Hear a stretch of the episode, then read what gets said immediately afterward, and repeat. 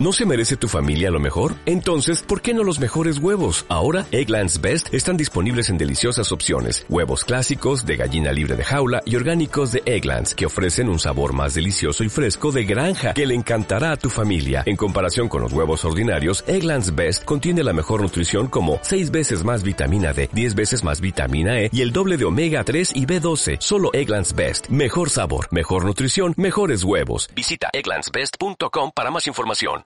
Habrá toque de queda en Semana Santa con Blas Acosta de viceconsejero. Son las 7 de la mañana. De la noche al día, Miguel Ángel Dasguani.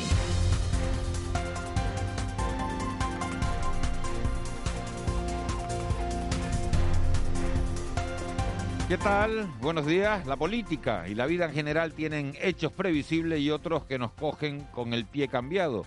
Y ayer fue uno de esos días en el que hubo noticias de uno y otro lado. Nos despertamos con la previsible renuncia de Blas Acosta al Senado por la falta de apoyos derivada de sus causas judiciales pendientes. Y a media mañana, serían sobre las 11, nos cogía con el pie cambiado el anuncio de su nombramiento como viceconsejero de Economía del gobierno canario. El, el nombramiento, el anuncio de nombramiento derivaba en la previsible propuesta, unas horas más tarde, por parte de la Ejecutiva Regional del PSOE, Santiago Pérez, como sustituto de Pedro Ramos en la Cámara Alta, lo que todos, al menos todos en Tenerife, querían desde un inicio. Acosta, que perdió hace unos meses su mayoría de gobierno en el Cabildo de Fuerteventura, saca a cambio de este pulso con la Ejecutiva una una viceconsejería que nadie contemplaba. Con el acuerdo que gana Santiago Pérez, gana Blas Acosta, y la pregunta que hay que hacerse es si gana también el PSOE. En lo que se refiere a la pandemia, previsible era también que Ángel Víctor Torres dijera en algún momento que si toda España entra en cierre perimetral en Semana Santa, una decisión que se va a tomar mañana, Canarias pasará por el aro, porque feo estaría que se quedara sola con Madrid plantándole cara a Carolina Darias, ministra de Sanidad, y Canaria para más señas. Cuesta imaginarse a la ministra las cosas como son diciendo cierre en toda España menos los míos, que están lejos. Torres nos puso en alerta a todos cuando dijo por la mañana que lo que no se iba a limitar en ningún caso era el turismo entre islas. Un premio de consolación para el sector hotelero que jamás imaginó un inicio de año tan duro. Un sector que ya ha dicho por activa y por pasiva que no espera mucho de la vida hasta que la inmunidad de grupo sea una realidad. Previsible era que el gobierno siguiera insistiendo en este inicio de semana que la inmunidad del 70% llegará antes de verano, porque hay preparadas 4 millones de dosis para abril además de las que lleguen de Janssen, y previsible era que Bermúdez, el alcalde de Santa Cruz de Tenerife y principal bastión de coalición canaria con tareas de gobierno, vuelva a mostrarse contrario a un toque de queda a las 10 de la noche durante los días de Semana Santa. Bermúdez opina que adelantar el cierre de locales es un castigo inmerecido para hosteleros y ciudadanos que han mostrado en su mayoría un comportamiento ejemplar. Y puede que al alcalde no le falte razón, pero los números lo cogen a él también con el pie cambiado. Hace siete días éramos la comunidad española con menor tasa de contagio por COVID-19 y ahora mismo somos la novena. Como no haya toque de queda, que Dios nos coja confesado. De la noche al día, Miguel Ángel Dasguani. 7 y 3. Vamos a repasar las noticias que marcan la crónica de este martes 9 de marzo. Caja 7 te ofrece los titulares del día. Eva García, dos personas fallecidas y 152 nuevos casos de COVID-19. Según ha notificado la Consejería de Sanidad, los fallecidos eran dos varones, uno en Tenerife y otro en Lanzarote, este último de 53 años y asociado a un brote familiar. En cuanto a los nuevos casos, Gran Canaria suma 92, Tenerife 48, Fuerteventura 12 y El Hierro un nuevo caso de coronavirus. En cuanto a la vacunación, abril se perfila como un mes clave con la llegada a España de casi 5 millones de vacunas de Pfizer y la distribución del suero de Janssen para el plan de vacunación contra el coronavirus, cuya incidencia acumulada desciende de forma constante, aunque ya más ralentizada. Fernando Simón, director del Centro Coordinador de Alertas y Emergencias Sanitarias. No se cubren todavía todas las necesidades respecto a la capacidad que tiene de vacunación nuestro sistema, pero sí que es cierto que poco a poco vamos teniendo un incremento mayor en el número de dosis que se reciben cada semana y esto obviamente hace que progresivamente vayamos a hacer una situación que en unas cuantas semanas probablemente será de una probabilidad de que si hay incrementos estos sean mucho más lentos y obviamente tengan un impacto menor en nuestra población. En todo caso, eh, todo esto se dependerá mucho de que se mantengan los ritmos de incremento de las vacunas recibidas y podamos mantener el ritmo de vacunación. El PSOE propone a Santiago Pérez como senador autonómico. La decisión ha sido aprobada sin votos en contra por la Comisión Ejecutiva Regional y a continuación ratificada por unanimidad por el Comité Regional, ambas reunidas de forma extraordinaria y por videoconferencia. La propuesta de Santiago Pérez era la única que se presentaba tras la renuncia a optar a este cargo por parte del expresidente del Cabildo de Fuerteventura, Blas Acosta. La candidatura de Santiago Pérez a la Cámara Alta deberá ahora ser refrendada por el Parlamento de Canarias en la sesión plenaria convocada para hoy y mañana. Ángel Víctor Torres es el secretario general de los socialistas en las islas. El comité ha ratificado por unanimidad la propuesta de la Ejecutiva, sin voto en contra por parte de la Ejecutiva, de que Santiago Pérez sea la propuesta que el Partido Socialista elevará al Parlamento este próximo miércoles como senador autonómico. Y creo que las cosas han terminado bien con esa ratificación unánime de la figura de Santiago Pérez para el Senado, en el que estoy seguro hará una gran labor, del mismo modo que lo hará Blas Acosta, que se incorporará al gobierno de Canarias como viceconsejero de Economía. Ya adelantaba en la última parte de este sonido el futuro del expresidente del Cabildo de Fuerteventura, Blas Acosta, porque será el nuevo viceconsejero de Economía del gobierno canario. Tras renunciar a través de una carta este domingo a concurrir al puesto del Senado, ha sido el propio presidente canario, líder de los socialistas en las islas, Ángel Víctor Torres, quien lo anunciaba. Hemos acordado, hemos tomado la decisión mutua de que en estos momentos creemos que su experiencia, su capacidad de gestión eh, es más útil en el gobierno de Canarias. Por lo tanto, eh, le he pedido también que me acompañe en la gestión en el gobierno de Canarias y por lo tanto Blas Acosta, eh, que ha dejado de ser presidente del Cabildo de Fuerteventura, una vez que deje de ser consejero, se va a incorporar al gobierno de Canarias con la viceconsejería de Economía Arranca la ITV de Berlín. Segundo año consecutivo sin la ITV de Berlín, una de las ferias de turismo más importantes del mundo en formato presencial, porque la feria alemana contará con 2.500 destinos y empresas de más de 120 países en su área de exposición virtual. Durará hasta el viernes 12 de marzo. Los organizadores no son nuevos en este modelo, ya que en 2020 también se vieron obligados a cancelar el evento en sí y ofrecer alternativas digitales. Por cierto, la aerolínea Ryanair ya ha anunciado que en verano añadirá en su programación dos vuelos de Tenerife, que ha anunciado que estará en la feria, a Varsovia, por lo que serán tres los trayectos que conectarán la isla con la capital polaca. Radio Televisión Canaria volcada en la igualdad. Sí, anoche ya ha concluido la programación especial que ha desarrollado desde hace una semana esta casa, Canarias Radio y el ente Radio Televisión Canaria, con motivo del Día Internacional de la Mujer. Un gran despliegue que ha culminado con las fachadas de Televisión Canaria teñidas de violeta. El administrador único del ente, Paco Moreno, ha explicado esta conmemoración por el Día Internacional de la Mujer.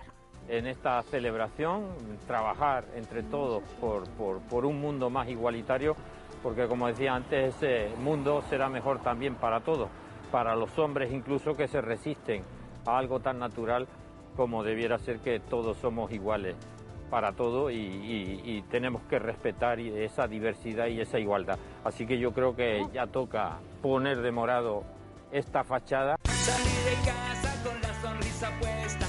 ¿Quieres vivir la vida en plan fácil? Descubre un mundo de ventajas entrando en cajasiete.com barra en plan fácil y da el salto a Caja 7. Salta conmigo, digo salta, salta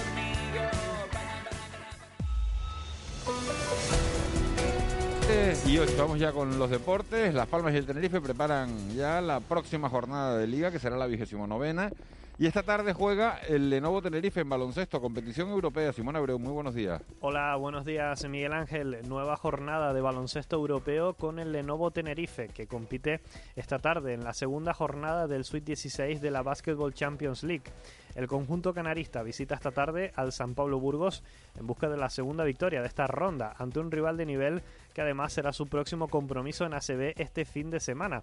El partido es a las cinco y media en el Coliseum Burgos y mañana turno para el Herbalife de Gran Canaria que se juega toda una final ante el Unix Kazan de Rusia.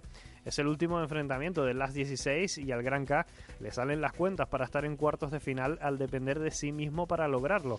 Pero eso será, como digo, mañana a las 8 en el Gran Canaria Arena en el Planeta Fútbol preparados para afrontar la jornada 29 este fin de semana en Segunda División. La Unión Deportiva Las Palmas visita este sábado a las 3 el Fernando Torres de Fuenlabrada para medirse un Fuenlabrada dirigido por el ex entrenador del Tenerife José Luis Oltra y que anoche firmó un empate a cero ante el Lugo. De cara a este encuentro, Pepe Mel espera recuperar sensaciones tras el empate ante el Rayo Vallecano, del que sacó conclusiones positivas de cara a lo que quiere ver. Eh, mucha gente que ha llegado a, posiciones de remate y que hemos tenido ocasiones claras. Ese es el equipo que todos queremos ver. Así que, bueno, pues eh, a seguir trabajando, como he dicho antes. 15 partidos dan para mucho y lo que hay que es que seguir.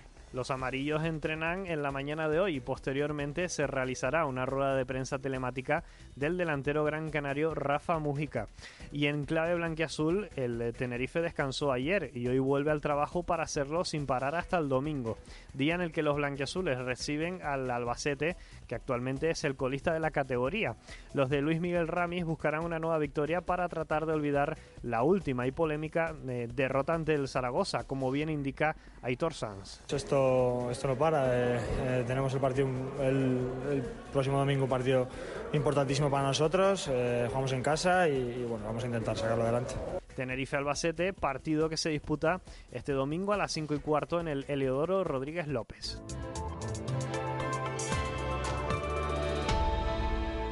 7 y 10 de la mañana. Vamos con la previsión del tiempo. Edgar Cedrés, muy buenos días. Buenos días, Miguel Ángel. ¿Qué tal amanece este martes? Pues amanecemos con algunas precipitaciones en general débiles en algunos puntos del norte de las islas. Las tenemos a esta hora de la mañana en el norte y la comarca este de la isla de La Palma, en la cumbre y en el norte de La Gomera, en el norte de Tenerife y en el área metropolitana, y en algunos puntos también del norte y en la cumbre de Gran Canaria. Irán a menos a lo largo de la mañana y se alternarán con las nubes y claros durante la tarde. El tipo más soleado lo veremos en la costa sur de las islas de mayor relieve, en Lanzarote y Fuerteventura, durante la tarde. Temperaturas frescas hasta hora de la mañana, en torno a 16 grados en Santa Cruz de Tenerife y 17 en Las Palmas de Gran Canaria. En los pueblos de medianía son inferiores a los 10-12 grados. Hoy las máximas se quedarán más cortas que ayer. A primera hora de la tarde oscilarán entre 20 y algo más de 22 grados en la costa. Y el viento será el factor a destacar en la jornada de hoy. Viento de componente norte-nordeste, moderado a fuerte. Será especialmente intenso durante la segunda mitad del día. Por ese motivo, la EMED ha activado diferentes avisos de nivel amarillo, sobre todo en la provincia occidental y en Gran Canaria. Por allí, las rayas podrían oscilar entre 70 y 90 kilómetros por hora. Ya tenemos algunos registros, por ejemplo, en las medianías de La Gomera, en Alto Igualero, en Vallehermoso, rachas de 82 kilómetros por hora, o en Cumbres de Gran Canaria, en Tejeda, 76. Además, por ese viento se complicará el estado del mar por las costas del este de las islas. Por allí, marejada, fuerte marejada durante la tarde y olas que podrían alcanzar y superar los 2 metros de altura. Muchas gracias, Edgar. Nos volvemos a hablar en una hora, si te parece. Perfecto. Buena un, un abrazo. 7 y 12 de la previsión del tiempo nos vamos hasta la sala operativa del 112. Ahí está Carmina Lorenzo. Carmina, muy buenos días. Hola, buenos días. ¿Qué tal ha transcurrido la noche, estas primeras horas de la mañana? Tenemos que informar que hace escasos minutos llegaba al puerto de Arguineguín una embarcación que ha sido interceptada por salvamento marítimo al sur de Gran Canaria. Desconocemos por ahora el número de ocupantes, así como el estado en el que se encuentran, ya que los recursos de emergencia están actuando en el lugar en estos momentos. Eso, eso es lo único que ha ocurrido, ¿no? Sí, perfecto. La jornada ha transcurrido con tranquilidad, lo que, lo que ha sido la noche y estas primeras horas del día. Vale, pues estaremos muy pendientes de la, de la llegada de esa patera, Cayuco, aparentemente, que es lo que, ha llegado al, al muelle de Arguineguín y con el número de personas. Muchísimas gracias. Gracias a ustedes, buenos días. Buen día. 7 y 12, nos metemos en tiempo de análisis. El contrapunto. Ángeles Arencibia y Juan Manuel Betencur. 7 y 13, Ángeles Arencibia, buenos días. Muy buenos días. Juan Manuel Betencur, buenos días. Hola, buenos días, ¿qué tal? La noticia es el Día de la Mujer que fue ayer y la visibilización que tuvo a pesar de las no de las no manifestaciones multitudinarias, pero sí que hubo una importante reivindicación. O que Blas Acosta ha sido nombrado viceconsejero de Economía del Gobierno de Canarias. Bueno, la noticia del 8M es una noticia planetaria y lo de eh, Blas Acosta es una noticia canaria.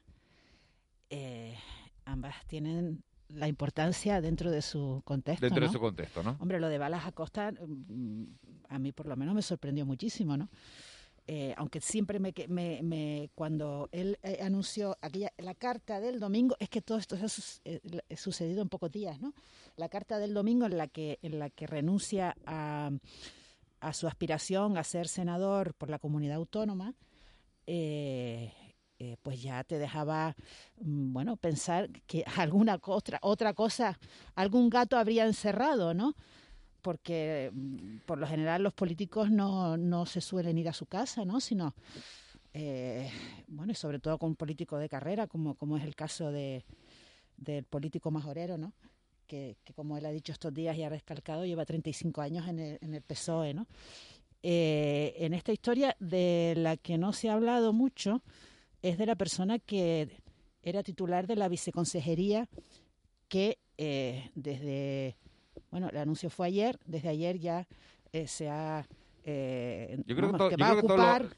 yo creo que todos los oyentes, perdón Ángeles, están, están al tanto. Había dos plazas que, que aspiran, hay una plaza por cubrir del PSOE en, en el Senado, aspiran Santiago Pérez por parte de, Tenerife, Blas Acosta, que, que fue desalojado de, bueno, fue desalojado, eh, perdió su mayoría en el Cabildo de Fuerteventura, hay esas dos plazas, no se sabe por dónde tirar y al final a Blas Acosta se le ofrece lo que estamos contando, la viceconsejería de Economía, que como tú acabas de decir, no estaba vacante. No estaba, vacante. No estaba vacante, estaba ocupada por, una, por Esta señora, que es Almudena Esteves, ayer por la mañana estaba en una entrevista en Onda Fuerteventura, según leo la página web de Onda Fuerteventura. Ayer por la mañana estaba en una entrevista explicando eh, las ayudas directas que da el gobierno de Canarias a, a los pymes, ¿no?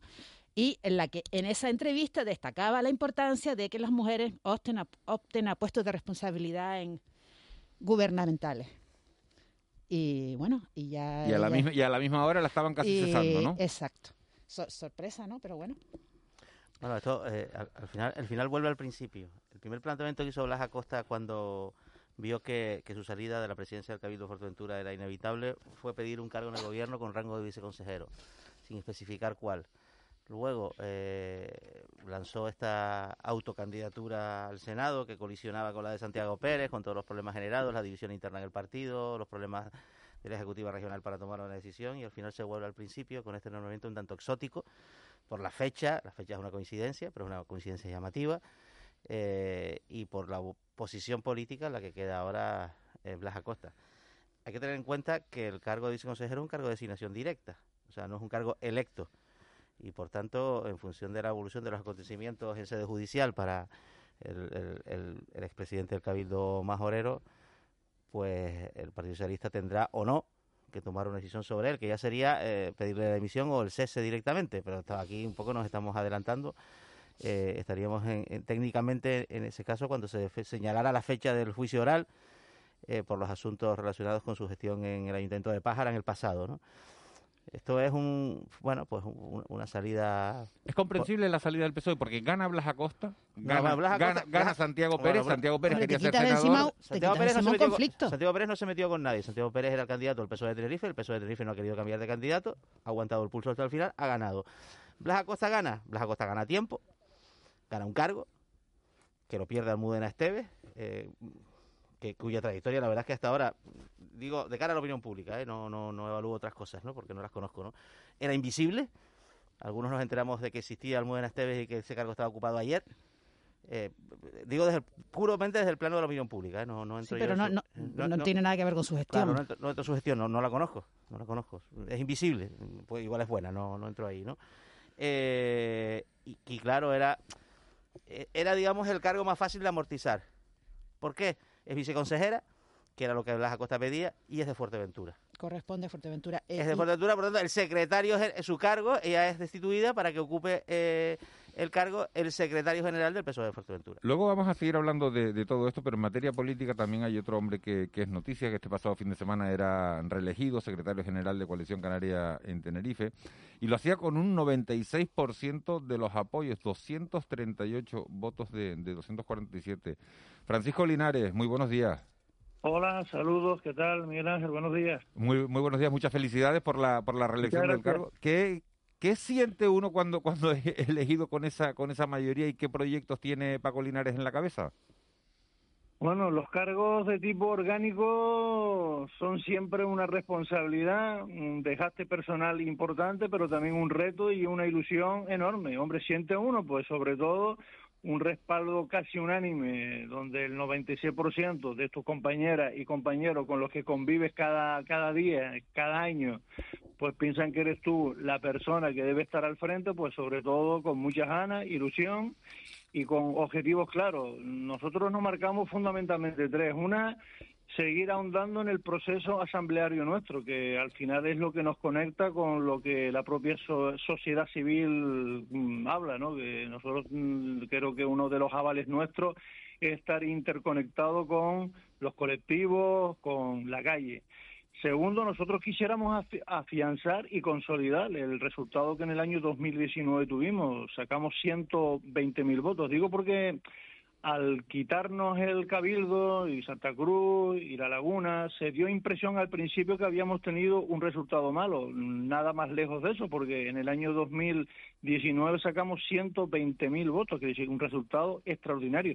Pero quisiéramos ahondar eso y recuperar alcaldías que tuvimos años atrás y por distintas circunstancias, posiblemente por algún error interno incluso, pues se ha ido quedando en el camino y desde luego una prioridad recuperar el gobierno insular. El cabildo para nosotros es una prioridad absoluta. Ya hemos visto lo que ha pasado en estos dos, dos últimos años y yo creo que debe volver otra vez a las manos en las cuales estuve, que demostró seriedad, responsabilidad y acción, que en estos momentos fundamentalmente lo de la acción creo que es básico, ¿no? Señor Linares, ¿han, ustedes, han hecho ustedes algo de, autocrítica? Porque es verdad que tuvieron un muy buen resultado electoral en 2019, pero es verdad que todo el mundo quería sacar a Coalición Canaria de, la, de las instituciones. ¿Por qué se producía eso? ¿Les ha dado tiempo para pensar por qué se produjo eso? Bueno, yo creo que había un pacto anticolisión canaria antes de. El objetivo no era hacer cosas, el objetivo era de donde se pudiera, pues quitar, ¿no? Date cuenta que hay en determinados municipios que hay hasta cinco partidos políticos juntos. O sea, eso es un caos, ¿no? Eso con el tiempo, dos años después, se ha podido ver que así es imposible hacer nada. Bueno, yo creo que era el objetivo porque como llevamos en algunos lugares 25 años, pero es que el PSOE lleva en otros 30 y lleva 42, quiere decir, la, si estamos es porque la gente quiere que estemos. Nos ha servido pues para saber que hay que tener y, trazar puentes, eh, rectificar ciertas cosas, actualizar el proyecto a los tiempos en los cuales estamos y mano tendida. Nosotros tenemos en, en esta isla ahora firmado acuerdos con Si Se Puede, con Ciudadanos, con el PP, con el PSOE. Es decir, nosotros no hemos sido sectarios nunca. Por lo tanto, con esa ilusión y con ese objetivo nos marcamos el año 2023 con muchas ganas. Señor Linares, muy buenos días y felicidades. Hola, Juanma, buenos días. ¿Qué tal? Gracias. Este triunfo tan arrollador, unánime, ¿le coloca usted en la dicho en términos automovilísticos, por position para ser candidato al Cabildo en 2023, frente a otros compañeros suyos de partido como José Manuel Bermúdez, Rosa Dávila, Cristina Valido, etcétera, que han expresado su, su interés por también comparecer en esa candidatura y teniendo en cuenta que quien fue en candidato en 2019 pues no ya ha anunciado que no va a repetir, que es Carlos Alonso. No, esto me, me coloca para seguir haciendo eh, el alcalde de, mi pueblo hasta el 2023 y me coloca para ser el secretario general insular, que bastante es, hasta el año 2024 también. Ya dentro de un año aproximadamente discutiremos con tranquilidad qué mujer o qué hombre, con qué equipo de personas estará al frente del cabildo, de distintas administraciones pero para eso hay tiempo todavía. Pero no, no confundamos nunca los cargos orgánicos con los cargos institucionales, que son dos cosas que no tienen por qué ir juntas. ¿Le gustaría ser candidato? Yo no decido nunca el futuro político mío, está faltando un año antes, en el año próximo 2022. Mira, hasta la fecha llevo en los cargos orgánicos muchos años y he seguido siendo candidato a la alcaldía en exclusividad siempre. El año próximo haré una reflexión, veré los, los compañeros lo que piensan también y desde luego, por suerte, tenemos un grupo de mujeres y hombres muy grande, muy amplio, que podrían ser candidatos y candidatas perfectamente, pero todavía es demasiado prematuro para estar pensando en todas esas cosas. Eh, buenos días, señor Ginares. Eh, Hola, saludos. Felicidades, felicidades por su, su elección. Eh, usted ha dicho que quisiéramos recuperar alcaldías, una prioridad recuperar el gobierno insular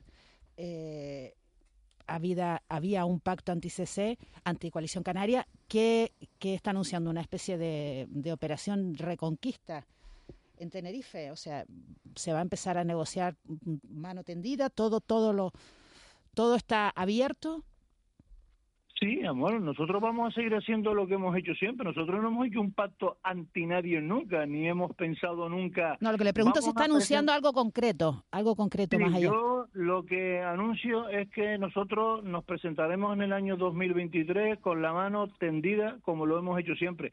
Si no, no tendríamos firmado en esta isla pactos con cuatro formaciones políticas.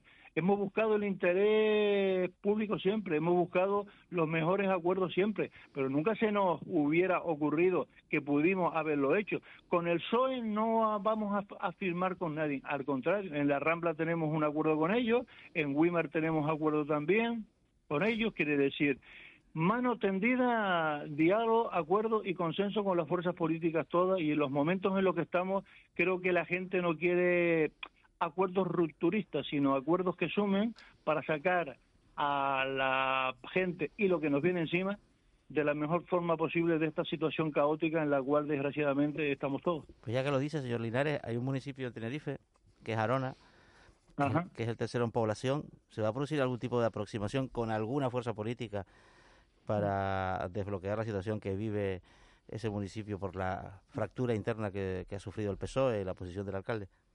Ahí forzosamente tienen que haber acuerdos entre distintas fuerzas políticas para salir, como tú bien dices, Juanma, de una situación de caos absoluta. Lo que está claro que una ciudad donde viven 100.000 personas no puede estar en el caos organizativo, estructural e institucional en el que está desde hace muchísimos meses atrás.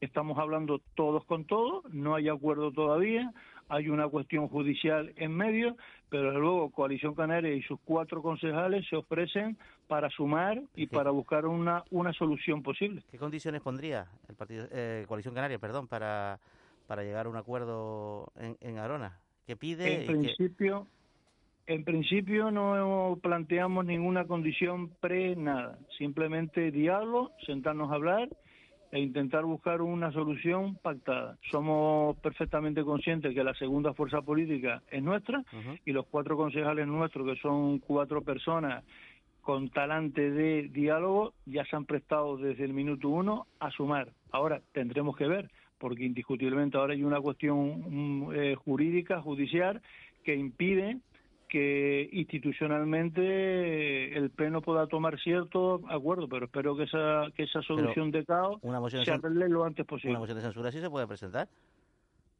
Sí, eh, hace tiempo que estamos sentándonos a hablar, yo creo que todos con todos, pero si tú me dices si hay algún acuerdo firme en torno a algo, a fecha de hoy no hay ningún acuerdo posible. Francisco Linares, secretario insular de Coalición Canaria en Tenerife, alcalde de, La Hortada, muchísimas gracias por haber estado con nosotros y bueno, y por contarnos un poco los proyectos que tiene por delante. Muy bien, saludos a todos, un abrazo. Un saludo, un abrazo muy grande. Bueno, pues situación, situación Juanma de, de bueno, continuidad en la, en la parte, pero con muchas ganas veo a, Paco Linares. No, ¿eh? sí, sí, Linares expresó desde, desde el inicio, ¿no? Un poco su idea de, repetir como, como secretario insular. Realmente, pues las alternativas a su, su mandato podía ser José Manuel Bermúdez, Rosa Dávila, ¿no? Que también ocupan cargos orgánicos de, relevancia. Y, y, bueno, pues bueno, en un contexto de, de, tranquilidad, pues su renovación es lo normal, ¿no? Creo que la, la batalla, el dilema político que tiene Coalición Canaria en la isla de Tenerife es su candidato al Cabildo. Cuestión que sobre los Linares no nos ha mojado mucho cosa lógica. Le faltan dos años. Claro, porque queda tiempo. Sí, sí, pero, pero Carlos Alonso, en su anuncio de, de salida del, Cabildo, eh, siempre ha señalado que, quedaría el paso al costado, porque ahora mismo sigue liderando la posición, cuando estuviera clara la persona que va a liderar esa futura candidatura. ¿no? Por tanto, cada día que se, que se pospone una decisión, efectivamente todavía es muy pronto, también es tiempo que se pierde, ¿no? un día que se pierde. Es que yo interpreté en las primeras respuestas que le acaba de dar a, Miguel, a Miguel Ángel, ¿no? Las primeras respuestas que te acaba de dar de prioridad a recuperar alcaldías, yo no tenía, yo no estaba pensando en las elecciones, estaba pensando en movimientos, ¿no? En estos dos años que quedan.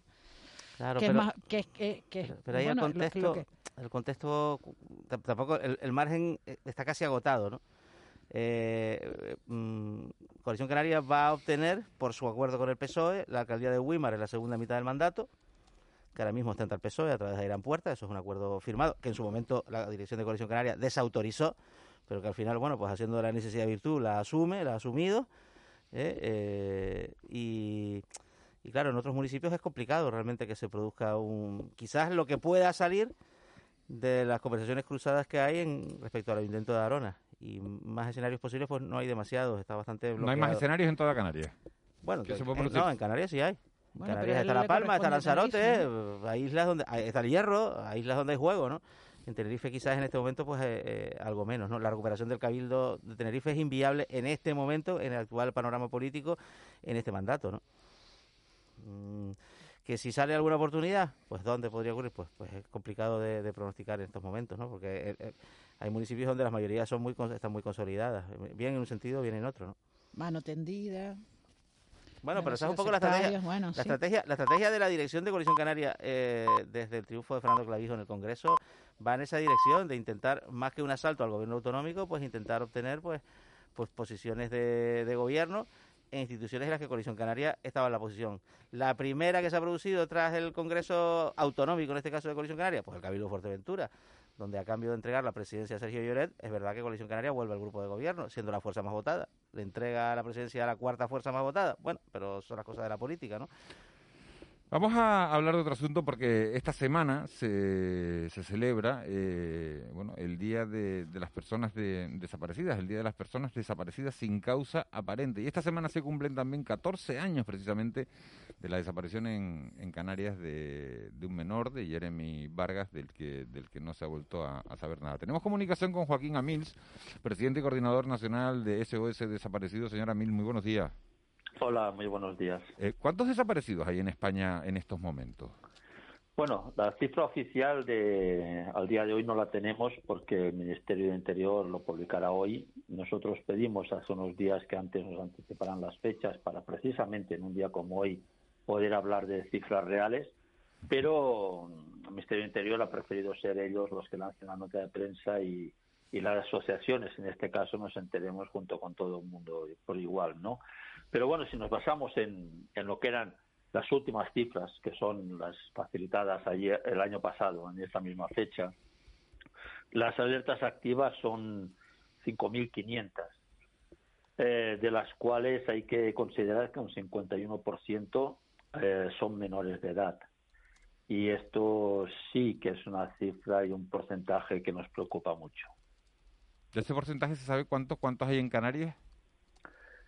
No lo tengo, no lo tengo a mano, pero sí es verdad que, Canarias es eh, uno de los, de los sitios donde, donde estamos haciendo muchísimo hincapié por las desapariciones y porque además eh, se producen en, en- en- de una forma que literalmente parece como si se los tragara la tierra, ¿no?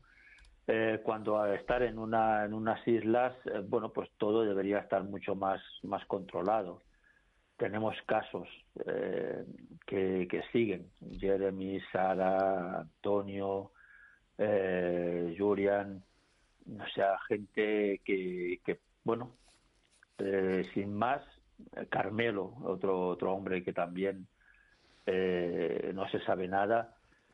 Personas que, sin más, un día desaparecen y punto. Entonces, eh, creo que hay que reforzar todo lo que sea en las Islas Canarias, incluso a nivel de protocolos que realmente, protocolo de actuación que tenemos por parte del Ministerio de Interior, pues tanto policía como Guardia Civil tengan todos los medios, tanto materiales como humanos, para poder llevar la labor desde el, minuto uno que una persona desaparece. ¿Cuáles son las, prim- las principales causas de, la desaparición de, de- de una persona? Bueno, si hablamos de los menores, está claro, son fugas. Eh, un pequeño porcentaje, muy mínimo, no obedece a, fugas. Y estas fugas, eh, problemas que detrás está gente adulta, gente mayor, gente que, que manipula al joven o que le ayuda a que, a que siga desaparecido, ¿no?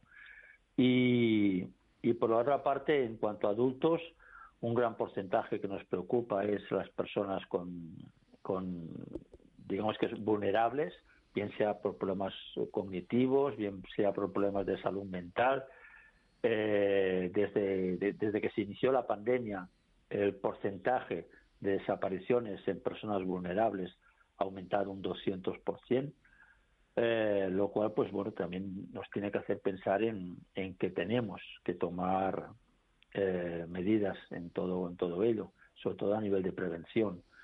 Y luego, en cuanto al tema de adultos, pues está desde la desaparición voluntaria hasta la desaparición que, que puede ser motivada por un accidente o también por, por, actuación de terceros en lo que podrían ser eh, hechos hechos delictivos no el, el, abanico es muy muy grande si bien es verdad que en personas mayores de 65 años y en, en menores eh, está muy centrada eh, las causas ya en el tema de, de adultos es un abanico muy muy grande y de la, del porcentaje de, de, desaparecidos, ¿cuánto tiempo, ¿cuánto tiempo tiene que pasar para declarar a una persona por desaparecida, señora Mills? Nada, hoy en día somos dos países que no necesitan ni 24 ni 48 horas, todo eso forma parte de un bulo. Las órdenes del Ministerio del Interior a través del protocolo de actuación de obligado cumplimiento para Policía Nacional y Guardia Civil y recomendado para policías autonómicas es que la familia tan pronto tenga constancia de que la persona eh, no ha regresado y eso no es lo habitual en ello, pues en ella, pues eh, inmediatamente poner la denuncia y los cuerpos de seguridad del Estado están eh, obligados a tomar la denuncia desde el mismo momento en que la familia se, se persone. De la, de la cantidad de desaparecidos, de la cantidad global de desaparecidos, ¿qué porcentaje hay de apariciones? quedan pendientes aproximadamente, es decir, tenemos que pensar que la media de, denuncias al año eh, está entre las 32.000 y 35.000 denuncias cada año en el territorio español. Eh, el porcentaje que nos puede quedar de pendiente está en torno al 4 o 5%. Este es el porcentaje. También hay que tener en cuenta una cosa, el total de denuncias acumuladas eh, hechas desde que está el sistema PDIRH eh, son 202.000 denuncias, pero fíjese que 135.000 de esas denuncias son de menores, es decir, el 67% de, de, de denuncias eh, realizadas corresponde a menores de edad. ¿En qué estado? Buenos días, señora Mills. ¿En qué estado? ¿En cómo afecta a una familia e, este tipo de situaciones, el que un miembro de la familia desaparezca sin, sin, sin explicaciones, sin, sin argumentos, sin... Bueno, la familia tiene que empezar a aprender a sobrevivir, porque si algo está claro es que desde, desde que nacemos eh, hay un hecho que es, es necesario y es la verdad. Desde que somos pequeños nos, nos piden y nos exigen que digamos la verdad, luego nosotros lo tenemos como un derecho, la verdad, en nuestra situación laboral, en nuestra situación familiar, con nuestras parejas, a nuestros hijos les decimos que siempre digan la verdad y precisamente cuando hay un desaparecido lo que no tenemos es la verdad. El no saber qué ha sucedido eh, origina miles de preguntas que aunque pasen los años, pase un año, cinco años, diez años, quince años, siguen aflorando nuevas preguntas que realmente hacen que, que, sea un duelo congelado. No puedes pasar página, es imposible pasar página. Entonces, afecta en todos los sentidos, desde la parte del núcleo familiar, la parte de convivencia, la parte laboral, la parte económica, eh, cuando la persona que desaparece es el sostén económico de la familia. Eh, incluso diría más, eh, sientes que, que falla. Cuando falla la verdad, falla la libertad. falla la justicia, falla la seguridad. Entonces, son valores que ante el primero, que es el no tener el derecho a la verdad, los demás siguen siguen tambaleándose. O sea que el, hallazgo hasta del cadáver, en, el caso, eh, eh, es hasta cierto punto un, descanso, ¿no? Sí, desgraciadamente sí. vemos como las unidades caninas que colaboran con nosotros cuando encuentran desgraciadamente un cuerpo, bueno, queda dentro del dolor de no haber llegado a tiempo, queda al menos la tranquilidad de que esta familia tiene paz, de que esta familia puede, puede hacer el duelo, puede terminarlo, va a saber la verdad, el cómo, cuándo y dónde, no van a quedar preguntas al aire. Eh, y, bueno, fíjese usted que muchas veces cuando esto sucede y tenemos que dar el pésame a, a los familiares, bueno, pues yo personalmente una de las cosas que digo es que muchos familiares de personas desaparecidas de larga duración que llevan años sufriendo, años que se ha desmoronado todo, que la vida ha cambiado, que la vida se ha roto, pues eh, se sentirían envidia de esta situación, ¿no? Y es tan tremendo lo que le estoy diciendo que es es muy fuerte sentir envidia de una muerte, pero es que realmente es así, o sea, hay que ponerse en, la situación de que cada día eh, no tienes nada de noticia. Eh, fíjese usted la evolución. Mm, eh, cuando la familia lleva ya meses, eh, llega un punto en que quisieras que siempre fuera de noche, porque durante la noche nadie te va a desanimar, nadie te va a defraudar, no vas a tener nadie que, que, que levante falsas expectativas, no vas a esperar nada de nadie. Y eso define un poco. Al principio las noches se convierten en que nadie busca y el, el, anhelo, eh, la ansia porque sea de día y cuando pasan los meses, cuando pasan los años, eh, la noche se convierte en una aliada por ese motivo, ¿no? Entonces esto un poco da la idea de, de lo que tiene que vivir una familia con un desaparecido. Señora Mills, buenos días. Hola, buenos días. ¿Cuál es la relevancia real de este fenómeno que se, que se, que se comenta tanto en los medios de comunicación de las desapariciones express de adolescentes. ¿Cuál es la causa? ¿Cómo se puede prevenir? Eh, eh. ¿Es una señal de alarma real eh, o es quizás una cosa más mediática o más llamativa que, que alarmante?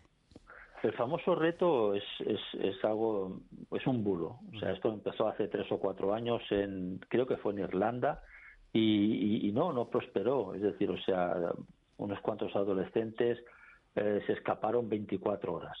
Es decir, todo lo que se ha originado con esto es un bulo. Sí es verdad que eh, muchas veces detrás de las desapariciones de, de, de menores, de jóvenes, existen bandas organizadas. Eh, ahora mismo en, en Madrid se ha, se ha, detenido a una banda, una banda latina que estaban captando a, jóvenes adolescentes para integrarlas en su, en su grupo y, con el objeto de, tema de tráfico de drogas, ¿no? Eh, concretamente se, se, descubrió a raíz de dos menores en, en la población de Azuquena. Eh, tenemos que pensar una cosa, que cuando un, de, un menor desaparece, detrás hay personas adultas, a veces personas que triplican la edad, a veces personas con antecedentes penales. Y, eso es lo que nos tiene que llevar a que hay que actuar. Nosotros llevamos ya tres años pidiendo al Ministerio de Interior que se haga una jornada multidisciplinar donde esté eh, Fiscalía de Menores, psicólogos, centros, eh, asociaciones, policía, todo lo relacionado con los menores y cada uno desde su parcela podamos eh, ver qué está fallando, qué medidas hay que poner, ¿no? Porque el sistema que, que tenemos está, está, está, haciendo aguas. O sea, se encuentra un menor, lo, lo devolvemos al centro, se devuelve a su hogar, pero vale, la persona que lo ha tenido durante una semana en su casa, no le pasa nada. ¿Pero es un fenómeno que se da más que antes? ¿Cómo? ¿Un fenómeno, ¿Es un fenómeno nuevo? Mm, digamos que va, va a más. O sea, no es nuevo. Eh, eh, nos preocupa también, aparte de que va a más, con más gente, con más menores, es que hemos reducido la edad también. Antes hablábamos siempre de los 17 años, casi, casi 18, eh, luego bajamos a 16. Hoy tenemos desapariciones con 15 y con 14 años. O sea, bueno, ya si esto nos sirve para dar un toque de atención de que tenemos que trabajar a nivel de prevención, a nivel legislativo también, y, cambiar todo el sistema que, que estamos empleando, mm, no sé, no sé de qué manera podemos ponerle freno. Señora Mills, una, una última cuestión antes, antes de marcharnos. Está, ayer veíamos los informativos de, Televisión Canaria, eh, en este archipiélago, la, a la madre de Jeremy Vargas, un, menor que desapareció hace, hace 14 años en este archipiélago, bueno, diciendo que tenían eh, nuevas pruebas que se estaban investigando para que la causa que había sido archivada, bueno, se volviera, se volviera a reabrir. ¿Tienen ustedes eh, alguna novedad sobre el caso de Jeremy Vargas, alguna teoría sobre qué pudo ocurrir o el caso de, de Sara Morales. ¿Lo siguen ustedes de cerca? Conozco, conozco a la madre, conozco a los abuelos. Eh, no, o sea, sabemos lo que, lo que sale en prensa o las veces que hemos hablado con ellos. Eh, desde luego, ojalá que, esta nueva pista les lleve a, conocer la verdad, ¿no? Y los culpables de, esa, de ese horror que, que están viviendo, pues lo, lo paguen, ¿no? pero además siempre somos muy respetuosos en este sentido en cuanto a que eh, no nos corresponde a nosotros ni siquiera la opinión de qué pudo pasar, ¿no? Creo que, que es un daño entonces a la familia y quizás un obstáculo a los cuerpos de seguridad del Estado. Pero solo que ojalá, ojalá por el bien de, esta familia y, y, por Jeremy, eh, esta nueva pista los conduzca a resolver el caso. Joaquín Amil, presidente y coordinador nacional de SOS eh, Desaparecido. Muchísimas gracias por, por, haber estado un día hoy, como hoy con, con, nosotros aquí en De la Noche al Día y en los micrófonos de Canarias Radio. Gracias a ustedes por este espacio. Buen día. Buen día. Bueno, pues es la, la, situación que, bueno, que en Canarias es verdad que tiene dos nombres propios, ¿no? El de Jeremy Vargas y de, y de Sara Morales. Hay más casos, son los, los más mediáticos y como decía eh, ayer oíamos a la, a la madre de Jeremy bueno decir que, que, tenía nuevas pistas que no podía que no podía dar más datos pero que, que esperaba reabrir el poder reabrir eh, el, caso vamos con, con, otro asunto y es que el próximo 15 de, marzo se ha convocado una huelga en la en la enseñanza canaria se ha convocado por parte del STEC y de Intersindical Canaria por el aplazamiento de las oposiciones docentes en 2021. Tenemos comunicación con Gerardo Rodríguez, que es miembro del Secretariado Nacional del STEC Intersindical Canaria. Señor Rodríguez, muy buenos días. Hola, muy buenos días, Miguel Ángel. Y buenos días a toda la audiencia, por supuesto. ¿Cuál es el, motivo, Gerardo, de, la huelga? Bueno, el motivo fundamental, bueno, hay varios, ¿no? Pero fundamentalmente es el hecho de que mm, posiblemente de aquí al 19 de junio, en que se tiene prevista la convocatoria de oposiciones y pues eh, queda mucho recorrido. Es eh, la convocatoria a las puertas del verano y en definitiva hay mucha incertidumbre con respecto a la realización de unas pruebas que congregan a 15.000 personas aproximadamente, porque son 1.377 plazas de 40 especialidades, por lo tanto es mucha gente, eh, digamos, convocada a, a las puertas de un verano que intentamos que sea lo mejor posible para salvar también económicamente o sanear económicamente las cuentas canarias. ¿no?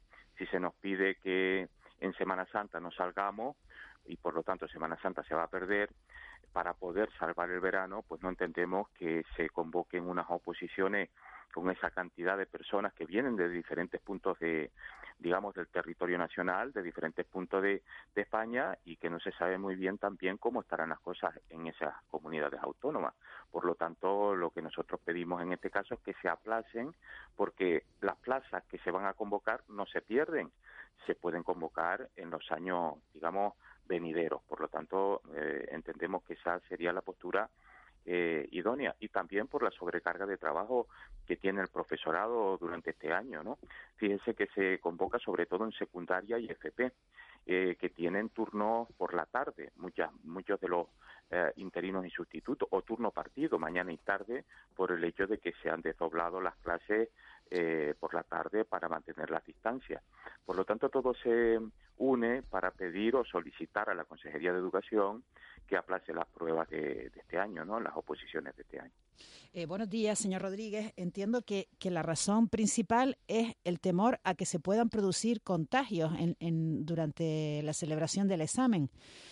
Sin embargo, eh, eh, ya con la experiencia que llevamos y los meses que llevamos de pandemia, pues se, se celebran se celebran cosas como elecciones, eh, los, los, colegios están funcionando, eh, hay clases en las universidades, quiero decir que, que hombre, aparentemente parece que, que, sería posible que la Administración fuera capaz de organizar una, un examen de estas características con medidas sanitarias. Cierto que será una operación estratégica o una operación complicada, pero, pero parece, parece posible, ¿no? Sí, sí, posible, posible parece, porque posible se puede hacer muchas cosas, ¿no? Las que usted ha dicho, ¿no? Que siempre han traído polémicas, por ejemplo, el tema de las elecciones, no se sabe muy bien exactamente cómo después repercutirá. Yo me refiero a las recientes elecciones catalanas. Eh, ¿Cómo, después repercutirá cuando? Ya han pasado los 15 días, ¿no? Que han bajado los casos. ¿Eh? Que han bajado los casos y han pasado tres semanas de las elecciones. Sí, Sí, sí, pero quiero decir que eh, cada vez que se hace un evento tiene sus propias características, sus particularidades. Eh, nosotros lo que vemos es que, por ejemplo, de aquí a, al verano o de aquí al, al, al 19 de junio, pues posiblemente no esté eh, todo el profesorado vacunado o buena parte de él y todo eso también influye. A nosotros nos preocupa la, la, coyuntura sanitaria, por supuesto, es lo primero, pero también nos preocupa el hecho de que laboralmente el profesorado este año ha tenido un curso complicado y que, eh, digamos, la inmensa mayoría no quiere las oposiciones porque nosotros la hemos sondeado a través de a través de una encuesta de participación y, bueno y tiene dificultades en prepararse las pruebas hay que ser sensibles también eh, digamos a no las quieren ¿no? ¿no? las quieren por qué porque podrían perder la plaza o no no las plazas no vamos a ver no quieren porque de alguna manera ellos van a, digamos, a, las oposiciones eh, y necesitan tiempo para la preparación. Durante todo este tiempo, el profesorado lo que ha hecho o lo que ha procurado es atender a sus alumnos, dar las clases, muchos de ellos con dificultades porque tienen eh, turnos cuando en otras ocasiones no los tendrían, que son los turnos de tarde o los turnos de mañana y tarde. ¿Cuándo, quieren las, ¿Cuándo quieren las oposiciones los profesores? No, las oposiciones se pueden aplazar para, para los años venideros. Habría que ver exactamente cuándo conviene mejor, cuándo conviene más, ¿no? Eso depende un poco también de, cómo esté la situación sanitaria. ¿Cuándo conviene más a quién? Claro, que, hay, que cuándo conviene más a quién a los aspirantes a ser profesores, a los que ya... Porque claro, aquí lo que, lo que, puede ocurrir, señor Rodríguez, muy, muy rápido se lo digo, es que alguien puede pensar que es que los profesores, que lo mejor que pueden obtener haciendo esa posición es quedarse como están, pues prefieren que no se celebre. No, yo lo que creo es que hay aquí dos cuestiones importantes. Una es la cuestión sanitaria. Ayer se habló en la mesa eh, de educación de la, de la vacunación, ¿no? Fíjese que los mayores de 55 años que van a ser vacunados con Pfizer lo van a hacer después de abril, pero no se sabe muy bien cuándo. Y los menores, y los, eh, digamos, y los mayores, perdón, y los menores de 55 años con AstraZeneca se van a, a vacunar entre una y otra vacuna van a va a tener que pasar un tiempo, yo diría que bastante considerable. Quiero decir que primero hay una situación sanitaria complicada, después hay una situación económica muy difícil que nos están indicando que, por ejemplo, en Semana Santa, pues no es conveniente que salgamos. Y en tercer lugar está la situación laboral. Es que se unen las tres cosas, ¿no? A mí me parece que hay suficientes argumentos para pedirle a la Administración que aplace las pruebas, no solamente a nosotros. ¿Qué, les ha dicho? ¿Qué le, ¿Qué le, han contestado a la Administración? No, en principio la, la, digamos, la Consejería de Educación no se ha mostrado muy favorable, pero tampoco ha, sacado la, convocatoria oficialmente. Es decir, que hay tiempo suficiente como para replanteárselo. Estamos hablando de 1.377 plazas de 40 especialidades, casi 15.000 aspirantes. ¿Cuándo le parecería a, usted, señor Rodríguez, dos cosas? ¿Cuándo le parecería una buena fecha, por lo que ha hablado con, con el profesorado? Y dos, ¿siente que el actual profesorado estaría en inferioridad de condiciones si se mantuviera la fecha prevista del mes de junio?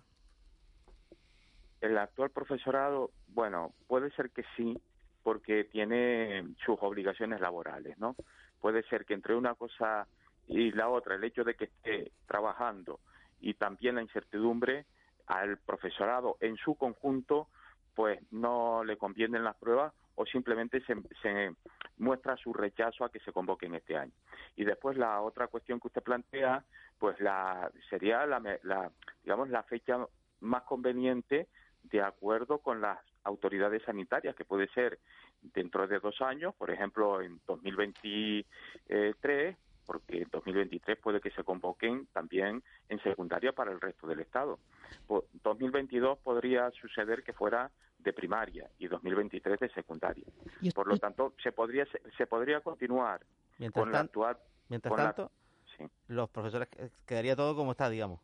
Los profesores que están dando tal no, no tendría que comparecer a esa, esa prueba y estarían, digamos, con su plaza.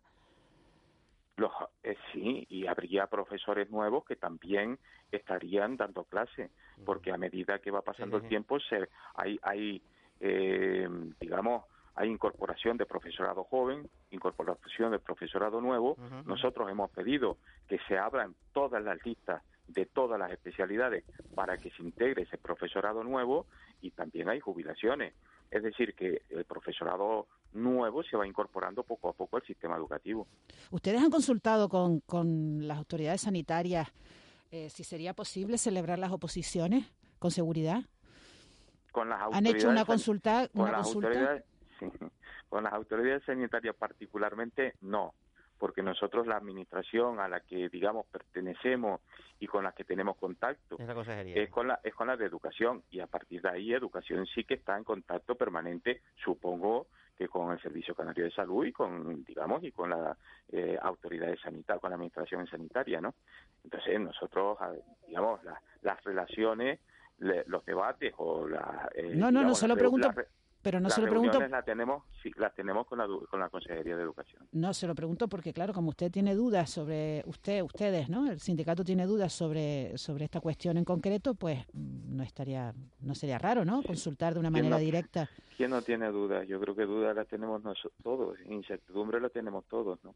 Me da la impresión de que, claro, mm, no hay nada, hay diferentes cepas que están, digamos, surgiendo y que en algunos casos a determinadas con determinadas vacunas pues esas cepas son más resistentes no sé dudas incertidumbre eh, y no saber exactamente hacia dónde vamos pues yo creo que la tenemos todo no aunque obviamente yo creo que también las autoridades sanitarias y en este caso el conjunto del, profesorado pues ha hecho las cosas lo mejor posible ¿no? Gerardo Rodríguez, miembro del Secretariado Nacional de, del STEC Intersindical Canario. Muchísimas gracias por, por habernos explicado las razones de, la huelga. No, un placer, gracias a ustedes y un saludo para la audiencia. Un saludo, un saludo muy grande. 7.56, vamos a conocer la situación del tráfico en las dos capitales de, de provincia canaria. Sebastián Paje, Santa Cruz de Tenerife. Hoy empezamos por, por ti. ¿Qué tal está la, amanecido el día en la capital tinerfeña? Muy buenos días, Miguel Ángel. Pues amanece en cuanto al tráfico, la verdad que bastante optimista, porque tenemos la entrada por viaducto, lo que es el tráfico que viene de la autopista norte y el sur, bastante fluido. Luego tenemos también otras vías que se suelen congestionar, que es un clásico, que es la avenida Manuel Hermoso, la tenemos también con dos carriles que van a Salle con una fluidez bastante notable. La avenida Bélgica, el tráfico es leve, también lo tenemos en la avenida Reyes Católicos hacia eh, la Plaza La Paz, lo que es República Dominicana hacia la Plaza La Paz, el tráfico es muy, muy, muy fluido. Eh, digamos que en general y las vías internas tienen un tráfico bastante leve hasta ahora mismo, inclusive con la entrada de los colegios. Gracias, Sebastián. Buen día. Muy buenos días. César Martel, Las Palmas de Gran Canaria, muy buenos días. Hola, buenos días. ¿Cómo está la situación hasta ahora? Bueno, tenemos la verdad bastante tráfico fluido hasta la de la mañana. Solo observamos algunas pequeñas retenciones en el acceso a la, de la avenida marítima, en lo que es la entrada a la ciudad por la parte baja. En los accesos, como te decía, a la zona de Juan 23 y en el último tramo, a la rotonda de Belén María, en parte alta de la ciudad El enlace desde la Gran Canaria 23 y Gran Canaria 2 a los túneles de Julio Luengo presenta algunas retenciones. El resto de las vías de la parte media, baja y alta de la ciudad sin retenciones de importancia hasta hora de la mañana. César Martel, muchísimas gracias. Adiós, buenos días Buen a todos. día.